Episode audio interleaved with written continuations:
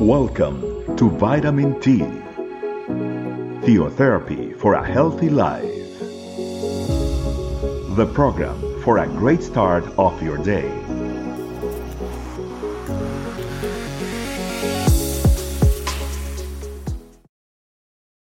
Hi, family. Welcome to another Vitamin T. Let's give thanks to the Lord because He gives us the opportunity to continue to have these Bible meditations one day after the other. Today, we're going to be meditating on John chapter 4, verse 24. We are going to be studying how's our worship to the Lord. John 4:24 says as follows: God is spirit, and those who worship in spirit must worship in spirit and in truth. Let's start with this Bible study and meditation that we be able to put it into practice in our life. When Daddy God created us, it says in the Word of God in the book of Genesis that He created us in His image and likeness. The image is the way that we look my height, the color of my eyes, the color of my hair, the physical traits that I have.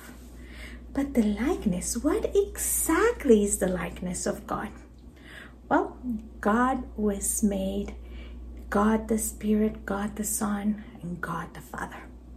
We ourselves are as well a triune being. Uh, we are made in body, soul, and spirit.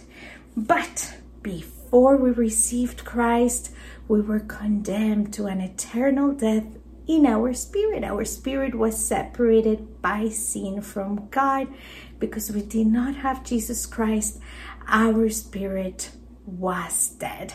Once we received Jesus Christ, the Holy Spirit came to dwell in our lives and He gave us life in our spirit. We were revived, or what we know nowadays as being newborn. So then it says that if we're going to offer our worship to the Lord, we need to do so in a way that it pleases the Lord. He asks that those who worship. We must worship, but those who worship must do it in spirit and in truth. We have now understood that spiritual area. We need to be newborn. We need to have left our sin behind. And if you think that there is any sin in you, remember the promise in 1st of John 1 9, where the Lord invites us to confess our sin. It says, if we confess our sins, he is faithful and just to forgive our sins and to cleanse us from all unrighteousness, that our spirit can be in perfect communion with the Lord, that we don't have anything between Him and ourselves that is in between. When we worship, we have to do it not as a ritual. Many times we do it like a ritual. We need to go to church, we're going to do the worship. But our heart is far away.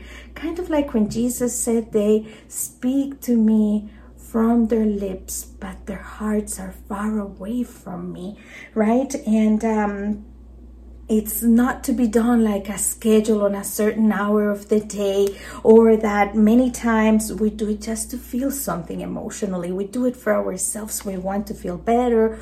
We want to feel revived. We want to feel strengthened. That comes as a result of doing it in spirit and in truth.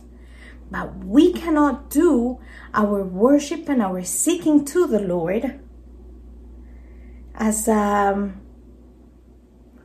as a way for us to feel better, as a way for us to be satisfied. Our worship needs to lead us to revere, to honor, to, to, to express our worthiness to the Lord.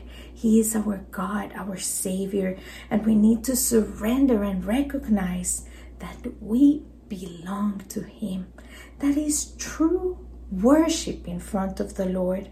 God wants that we have completely cleansed hearts, that our attitudes are in the right place, and that when we worship, we as well do it by the hand of the Holy Spirit because He is the only one that can lead us to the Son and the Son to the Father. He is the one that knows the things of heaven.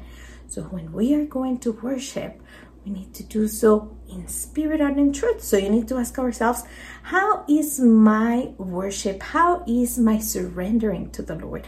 And it is not only 15, 20 minutes during our congregational time when we have music. Our worship as well are the moments where we kneel down and express the beautiful words and the beautiful attributes to God. And we are in awe of Him, of everything that He has done. The Word of God calls us for us to sanctify ourselves, and it was a desire that Jesus had when He made the prayer for us, his future disciples. In John chapter 17, verse 17, it says, Sanctify them by your truth. Your word is truth. If you want to worship in truth, we need to go and study the word of God. We need to be sanctified, and that is done when we study the book of the law, when we study the Old and the New Testament, when we go and we ask the Lord to speak to our hearts through His Word. And lastly, in Romans chapter 12, verse 1, the Word of God says, I beseech you, therefore, brethren, this is Paul speaking, by the mercies of God, that you present your bodies a living sacrifice, holy, acceptable to God which is your reasonable service. Our worship is the service to our Father, and it is reasonable that we present ourselves wholly in front of the Lord. So, when you present yourself in front of God, when you think about the moments that we are going to praise, and you say, God is spirit, it needs to lead us to seek Him in the spirit. It needs to lead us to seek Him in a spiritual way, not in our own effort, not in our own way. Worship Him must be done in spirit and in truth. Don't let it be done for your own pleasure, out of a rush, because it was on the schedule for church. Do it because your life belongs to the Lord that has saved your heart. And lastly, do it without any selfish selfish motive do it without any religiosity in your heart like it is what it is like it's the law don't do it to gain a favor from the Lord. If I worship Him, He's going to hear my prayers. He will always hear us, and in His time, He will always answer. But do it from the heart, knowing that He is our Lord far above ourselves. And lastly, God looks at the heart and delights in a surrendered heart that gives him his due place and honor. Let's pray.